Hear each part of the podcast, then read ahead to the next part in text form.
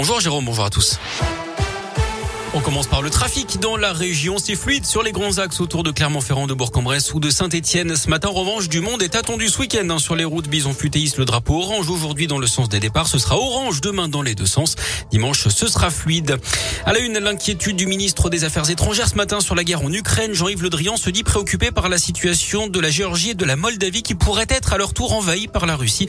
Les combats font rage hein, en ce moment au nord de Kiev, la capitale ukrainienne. Des explosions ont été entendues ce matin dans le centre-ville.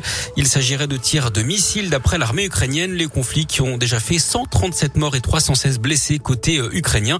Hier soir, un rassemblement de soutien était organisé à Clermont-Ferrand. À Lyon, près de 200 personnes se sont également réunies devant l'hôtel de ville où le drapeau ukrainien a été euh, installé. Le maire de Lyon était présent accompagné de plusieurs élus et des représentants d'associations ukrainiennes. Marina fait partie, elle, de l'association Lyon-Ukraine. Elle qui a habité 12 ans à Lyon est revenue dimanche dernier de chez ses parents en Ukraine. Elle nous fait de son témoignage. Mes parents sont dans leur petite maison de, à la sortie de la ville. C'est les Dacia.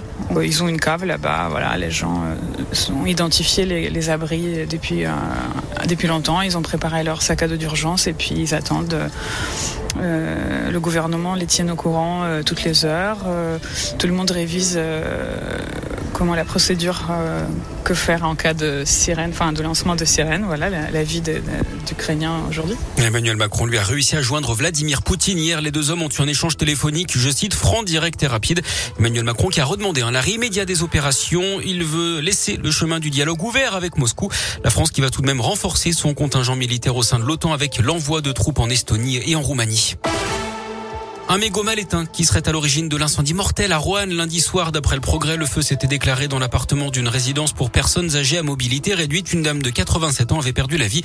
L'autre occupant du logement, un homme de 83 ans, est dans le coma au service des grands brûlés de l'hôpital Édouard Herriot à Lyon. Son pronostic vital est engagé. Le couple venait d'emménager dans la résidence. Des solutions de relogement ont été trouvées pour l'ensemble des résidents. Les travaux pourraient durer un an et demi d'après le progrès.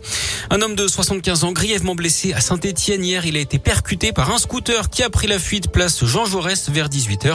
La victime souffre d'un traumatisme crânien. Son pronostic vital est engagé.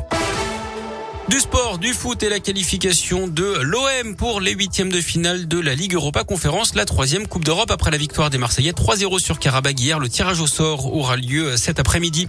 Et puis à suivre ce soir la 47e cérémonie des Césars avec Antoine Decaune en maître de cérémonie. Kate Blanchette recevra un César d'honneur.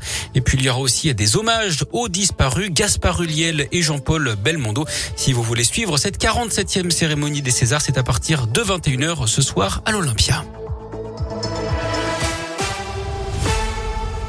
Si vous êtes